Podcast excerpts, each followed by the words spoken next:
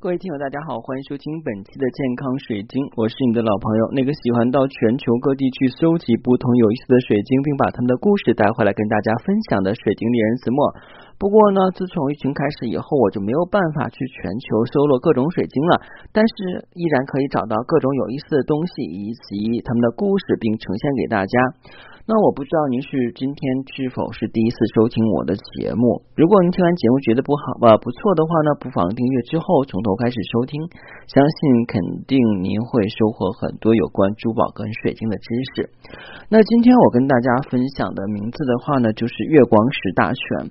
我记得我在上初中的时候非常喜欢看一个卡通啊，因为我是美战迷。那我觉得，如果是八零后或者说是九零后的话呢，可能都知道当时五内直子有部非常有名的卡通，已经影响了一代人的就是《美少女战士》啊。其中呢有一部这个，就是其中的话，它的这个片尾曲叫做《月光传说》，我是非常喜欢听的一首歌曲。虽然也不知道唱的是什么，但是每次听起来以后的话，马上就联想到那美丽的月亮。包括对于月光的话呢，我们都有很多的。假想，像我们八月十五的话要吃月饼，然后有拜月的仪式。那当然，我们在珠宝界有一种晶石啊，叫月光石。那其实顾名思义，它所呈现出来的光芒就像月亮一样温暖柔和。那今天我们跟大家分享一下月光石的种类。其实说到月光石，我之前呢也录过月光石的节目，甚至不止一次。那为什么今天又在录制呢？因为每次在去学习新的知识以后，发现有些知识点没有讲到，还是需要温故而知新，并且要不断的去加深对于珠宝的理解啊。那首先来讲呢，我们都知道月光石啊是象征着浪漫爱情。那许多国家的人呢，把它当做深厚爱意、唤醒柔情的爱情宝石，在月光石的守护下。你侬我侬的这种爱情的话呢，就会成为永垂不朽的神话啊！在古代呢，世界上的很多国家都认为佩戴月光石会带来好处，并能唤醒心上人的温柔感情，给人以力量，憧憬美好的未来。月光石与珍珠便是一起视为是六月份的生辰石，象征着健康、富贵跟长寿。那我还听说那个橄榄石也是六月份的生辰石哈，因为我真的不知道我们的生辰石是怎样去定义的。毕竟这些关于晶石的传说，还有晶石的一些使用，都是源于西方。相信每个不同流派的话呢，都会有自己的依据。只不过这些故事呢太长久了，无从考证。那我们姑且相信月光石也是我们六月份的生辰石。那么什么是月光石呢？月光石的英文名字叫做 moonstone 啊。那说起英文还好一点，一说起拉丁文的话我就傻了，因为我不会拉丁文啊。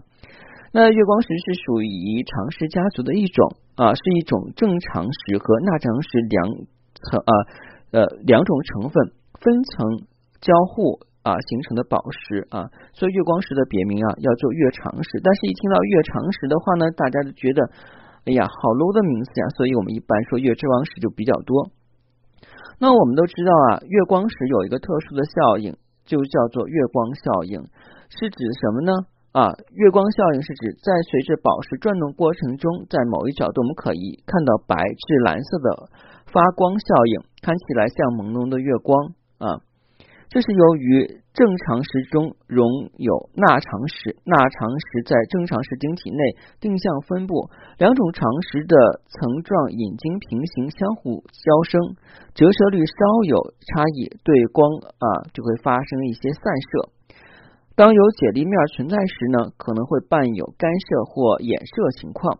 长石对光的综合使用，使长石表面产生一种蓝色的浮光。如果成较后会产生灰白色，浮光效果要差一些啊。那么月光石呢，其实是有哪些颜色呢？啊，月光石的晶体一般是指这个无色或白色，当然还有红棕色、绿色、暗褐色、透明跟半透明色。那常见有蓝色、无色跟黄色的这个晕彩啊，具有特殊的这种啊月光效应。那就我来讲的话，我是见过橙月光石哈。这个是非常漂亮的。反正我是没有见过绿月光石，绿月光石呢颜色像葡萄石一样，多为黄绿色，有些是灰绿色调，基本上是没有蓝色的月光效应。但比较常见的有星光或猫眼石的效应。那星光跟猫眼石的效应也是在特定的光源下才能产生的。一般来讲，我们是放在灯箱里边，拿强光手电的话呢，去交一个点去照我们的这个蛋面型的这个晶石。呃，一般来讲，月光效应都是那种圆形的，像我们说的水晶球形或者是蛋面型的，容易产生月光效应，而且必须是有强光打到表面上以后，形成一个固定的角度，在不停的去翻转它的时候，会形成猫眼效应。猫眼星星就像我们都知道，猫咪啊，那眼睛会眯到一缝一样，好像很漂亮。猫眼效应，猫眼石的效果，还有就是我们讲的星光效应。就会像六道星光呀、十字星光一样，就像上面的话有很多的星星一样，非常漂亮。它这个星星是指的是那种棱纹啊，并不是说它有很多五角小星，它是一个整体的，就像一个焦点。当光射进去以后的话，散发出五瓣儿一样，非常漂亮。一般我们玩这个晶石的人都会知道，像一些这个好的月光石或者是粉晶的话呢，都会有星光效应。那彩月光石跟月光石其实呢啊不是亲兄弟。那一般来讲呢，彩虹月光石会归类成斜长石族，它不属于正常石族。彩虹月光石跟月光石是不同的结构，但是它们都是属于这个长石族哈。那我们在一定要记住我们的这个科普知识要点啊。月光石呢，它是属于这个正常石族，而我们的这个彩虹月光石呢是斜长石族啊。那这两个是属于啊。长石家族里边两个不同的分类啊。另外呢，这个月光石跟彩虹月光石啊，呃，他们不是亲兄弟。刚才讲了，其实可以算是表兄。那么彩虹月光石跟谁是更亲呢？那就是跟我们的拉长石，因为拉长石会有这个采光的效应。其实，在很早很早以前呢，在印度就会出现出很多带彩虹啊这个效应的拉长石啊。并且的话呢，不恰当的以这个彩虹月光石的命名来去销售啊，其实他们这些人都不懂的。那彩虹月光石的英文名字就是 Rainbow Moonstone 啊，我我不知道我的英语读的对不对哈，但是如果读的不对的话呢，请英语好的同学帮我纠正一下。在芬兰呢啊，在芬兰呢曾经发现大量的拉长石，不仅有蓝色，还有红色、绿色。啊，还有紫色等鲜艳的晕彩，像这种光谱的话呢，叫做光谱石啊。因为我之前有过什么样的拉长石呢？就是这个拉长石面上的话呢，有黄色、蓝色跟灰色啊，是三层的，非常漂亮。哎，那其实我们在市面上也可以看到一些月光石都量产了，嗯，并且呢，它是也很漂亮的啊。但其实是做过优化处理的，有些是染色或者说是贴门而来的。比方说蓝色月光石的这个绿月光石或红月光石啊。呃，像贴膜的那种的话，我是知道的。它是怎么样？就是一般它会用九二五银镶嵌一个托，在底下的话呢贴一个红色的膜。由月光石的那个散射效应的话呢会反红，这样看起来像红月光石一样，但这都是假的。所以我们在选购月光石的时候的话，也要看它的品质啊。因为之前有人问过我说，老师有这个几千块钱的月光石跟几百块钱和几十块钱长得都差不多，甚至几千块钱月光石看起来光谱效应还不。几十块钱的好，其实因为啊有些东西是合成的，因为人工一般会做很完美。那大自然作为造物主来讲的话呢，对有很多的东西都是有瑕疵的，没有那么完美啊。只有我们人过分的追求完美，所以导致我们会买到一些假的东西啊。所以大家是要注意。